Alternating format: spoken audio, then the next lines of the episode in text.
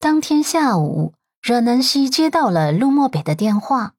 电话接通后，陆漠北还是很公式化的淡漠语调：“陆太太，我现在正在去机场的路上，行程是法国，时间是五天。我不在的这段时间呢，你按时回家，别触犯陆家。”他的话还没有说完，电话就被挂断了。他饱满的眉头蹙起。以为是电话没信号，一时中断。他再次拨通了阮南希的电话，那边的小女人接电话的速度倒是挺快的。只是他刚开口说了一句：“这段时间你按时回家，别触犯。”电话再次被挂断了。陆漠北幽深的眸子深谙了一下，有些不悦的再次回拨过去。阮南希又很快接通了电话，可是呢？不等陆漠北说完，又挂断了电话。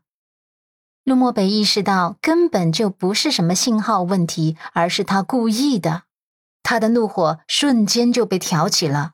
深呼吸之后，手机上跳出来一条短信。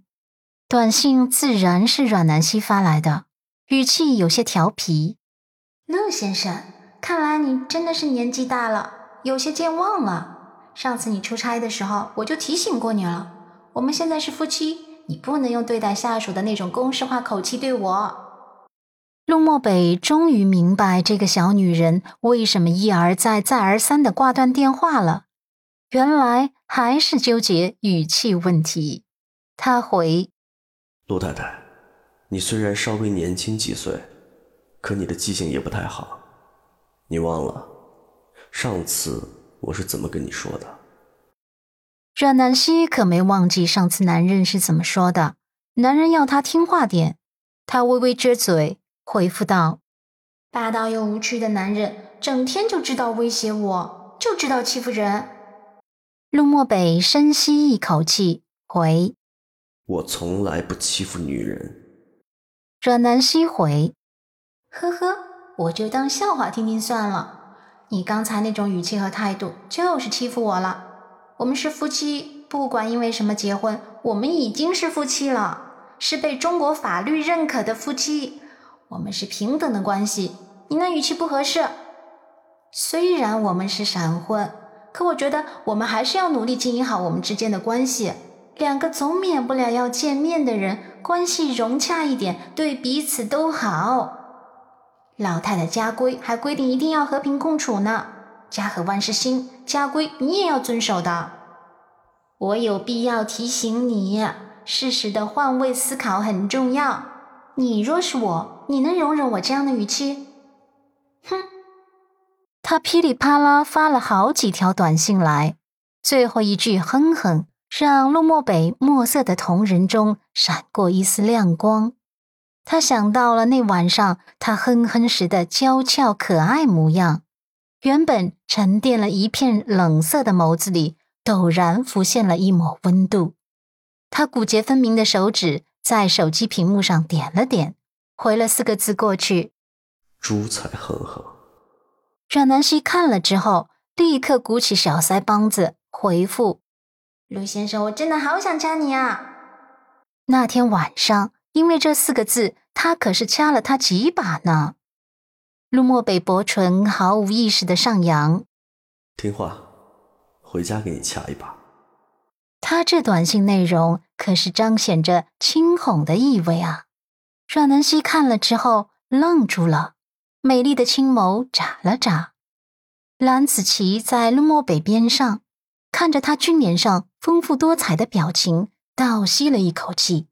他今天大概又遇到假的总裁了。到了机场之后，陆漠北下车之前又给他回了一条信息：“我习惯性语气，以后啊，试着对你改变一下。”阮南希看了之后笑了：“ 这算是解释吗？那好吧，我再一次小人有海量的原谅你了。另外，放心吧，我会按时回家，保证不触犯家规。陆先生一路平安，再见。”最后还配上一个大大的笑脸，是一个表情。仔细看才知道，这表情也是搞笑的，笑脸把牙齿笑得脱落了，一只大手赶紧捂住笑脸。他平时淡漠如冰山，没人敢给他发这种表情包。这会儿看着看着，他眉梢都微微上扬了。蓝子琪看着总裁这一系列的表情，都快石化了。被挂断了三次电话，明明好像是很生气的样子，可是呢，短信息一来一回几个回合后，总裁眉梢又上扬了，真是天下奇观啊！将手机放回西装口袋后，陆漠北无意中扫了蓝子琪一眼，看着这家伙惊悚的表情，他才意识到自己的失常，似乎情绪变化太过频繁了。他也记得被挂断电话后，他是愤怒的，怎么这会儿又好像愤怒不起来了？他轻咳了一声，立刻收敛情绪，俊脸恢复了一贯的冷意。蓝子琪这才发现自己认识的那个总裁又回来了，他打起十二分精神，跟在他后面准备登机。